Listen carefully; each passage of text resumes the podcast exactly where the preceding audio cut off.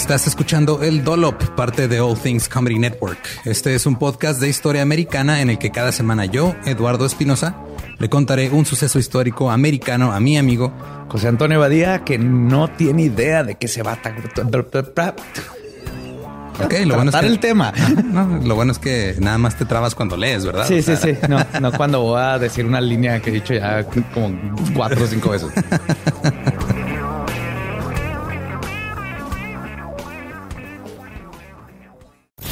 entre 1917 y 1926, US Radium Corporation contrató mano de obra femenina para pintar carátulas de reloj y varios instrumentos con su pintura on dark. Los, los dueños y administradores de la fábrica estaban conscientes de los peligros de trabajar con radio. Los científicos químicos y todos los trabajadores involucrados en el refinamiento del radio proveniente del uranio tenían mamparas de plomo, máscaras y tenazas. O sea, las mamparas de plomo, así como ves en las películas que les ponen la madre esa así enfrente. Y luego cuando vas a sacarte de los rayos X del doctor, dices, no pasa nada, no sale corriendo atrás de una pinche una mampara, de plomo. Mientras tanto, a las mujeres que aplicaban la pintura de radio se les decía que era totalmente inocua e inofensiva. Peor aún, se les pedía que mantuvieran las puntas de sus delicados pinceles en forma pasándolos entre sus labios. No mames, chupaban el pincel. Chupaban el pincel para que no perdiera su forma, para que quedara así picudito, bonito y poder así hacer trabajo de detalle, todo bien. Y por diversión se pintaban la cara o los dientes con On Dark para sorprender a familiares y amigos en la noche. Te decir que yo hubiera hecho eso. No. Es que, tienes una pintura que brilla bien chingón.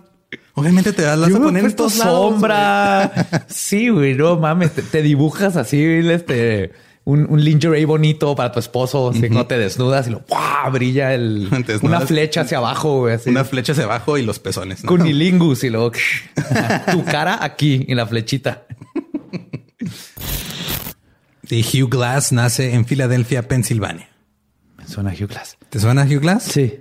Yo sé por qué te suena Hugh Glass. Si a, si a alguien más le suena Hugh Glass, esta es la historia verdadera de Hugh Glass. De joven comenzó a trabajar en barcos y en 1816 fue capturado por el pirata Jean Lafitte en la costa sur de Texas. Güey, ese será mi sueño. Ok, top uno, que me secuestren este, extraterrestres Número dos, tiene que ser que me secuestren piratas.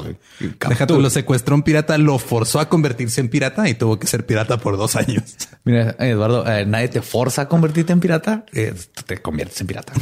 Quieres ser pirata, dices, sí, señor, ¿en, qué, ¿en, qué, ojo me pongo el parche? es lo que yo diría. Glass escapó en 1818 nadando dos millas hasta la costa de Texas. Bueno, él y otro prófugo se las arreglaron para vivir de la tierra y se trasladaron tierra adentro hasta que fueron capturados por indígenas de la tribu Skiddy Pony. Pues este todo su hobby era ser capturado, básicamente. Eh, los indígenas tomaron a su compañero de viaje, al otro prófugo, lo colgaron, le dispararon cientos de agujas de pino y le prendieron fuego. ¿Qué? o sea, esta es una piñata hardcore, es una piñata metalera. Te, llenan de agujas de pino y te prenden en fuego. Ajá. Pues, y, no hay dulces. Eran, eran otros tiempos. Definitivamente. So um, I wanted to make an announcement. We are going to uh, the dollop is now going to be in Spanish. Uh, we, so it is a bilingual. It is literally a bilingual history podcast. So uh, two uh, two gentlemen who are from Mexico. Uh, they have a podcast called Leyendas Legendarias, El Podcast. Um, they, uh, I'm trying to, hold on. This is great. It's in Spanish. I was trying to pull it up. well, I thought this was a bilingual. Should be no problem for you. Um, God damn it. Uh, adios mio. It's all in Spanish. Okay, so anyway, so uh, so they have this great podcast in uh, in Mexico. Yeah. It's very popular, and um, they're also fans of the dollop. So uh, they will be doing the they will just be taking our scripts, translating them, and they'll be doing a El Dollop, a version of the dollop in Spanish. So if you have Spanish speaking uh, friends or you know anybody who's Spanish speaking, you want a great way to learn Spanish. yeah, a great way to learn Spanish. So if you want to introduce them to the dollop, this is a great way to do that. Uh, the hosts are uh, Jose Antonio Badia and Eduardo Espinoza, and they're really funny guys. They're like us. They're left guys, um, and they're great.